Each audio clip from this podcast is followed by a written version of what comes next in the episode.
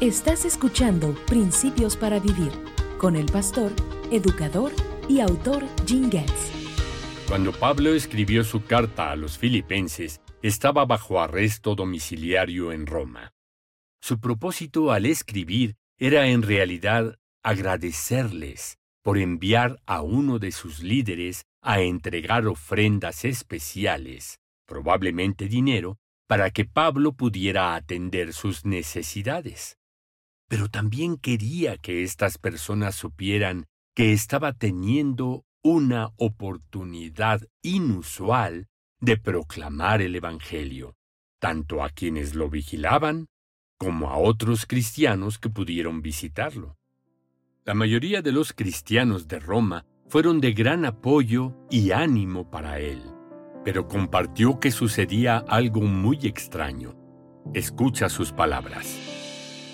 Y dado que estoy preso, la mayoría de los creyentes de este lugar han aumentado su confianza y anuncian con valentía el mensaje de Dios sin temor. Es cierto que algunos predican acerca de Cristo por celos y rivalidad, pero otros lo hacen con intenciones puras.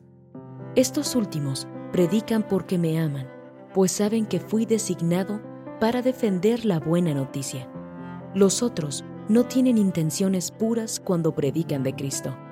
Lo hacen con ambición egoísta, no con sinceridad, sino con el propósito de que las cadenas me resulten más dolorosas.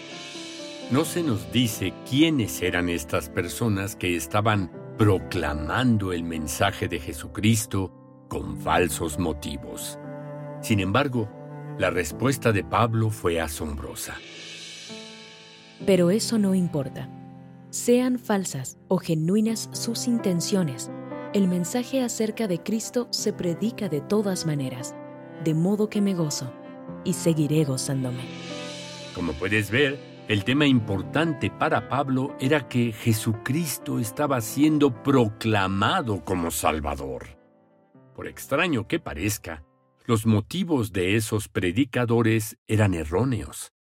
Pero el mensaje sobre Jesucristo como el Verbo encarnado era correcto.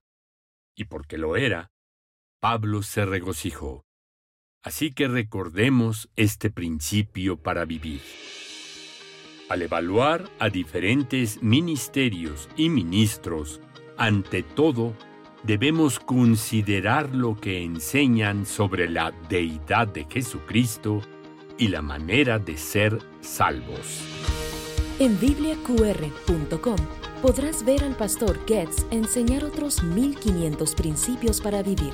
Ingresa a bibliaqr.com y disfruta de sus enseñanzas en video.